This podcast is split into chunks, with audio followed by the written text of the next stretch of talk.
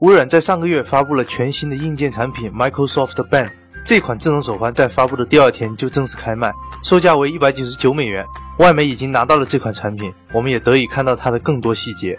The Verge 在体验 Microsoft Band 时发现，这款产品的重量与体积均不是很理想，以至于戴在手上会比较影响注意力。而作为一款主打健康追踪类的设备，微软试图用它来获取世界上所有的健身数据，并加以保存。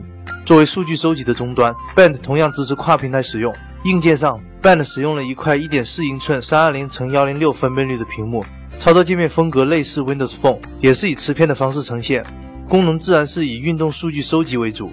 根据《纽约时报》的编辑描述，与竞争对手相比，Microsoft Band 或许是市场上最为灵活的可穿戴设备。这款产品整合了智能手机的通知功能，再加上健身信息追踪以及跨平台的数据同步，在其他品牌的产品中，这么全面的极为少见。但考虑它厚重的外形设计，相信消费者在购买时还是需要三思的吧。与 Band 不同的是，惠普的可穿戴设备 c o n o i n 则更加注重外形。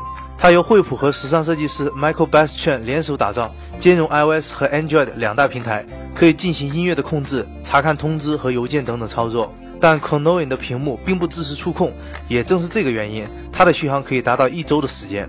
这款手表将在本月的七号开售，普通款的售价为三百四十九美元，和 Apple Watch 的定价一致。不过 Apple Watch 的开卖时间就很晚了。苹果负责零售及在线业务的高级副总裁最近通过视频向零售店员工部署了工作。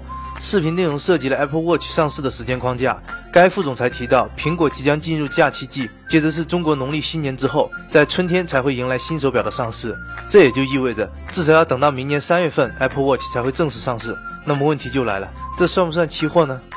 相比之下，Moto 360已经开卖多时，而就在近日，这款智能手表的金色版本出现在了亚马逊官方网站，并且采用了全新的金属表带。而且由于联想对摩托的收购已经完成。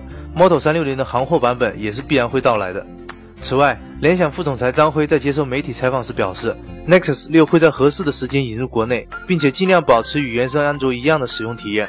而摩托罗拉系列将主要占据三千元以上的中高端产品市场，联想则主要面向两千五百元以下的终端及入门级领域。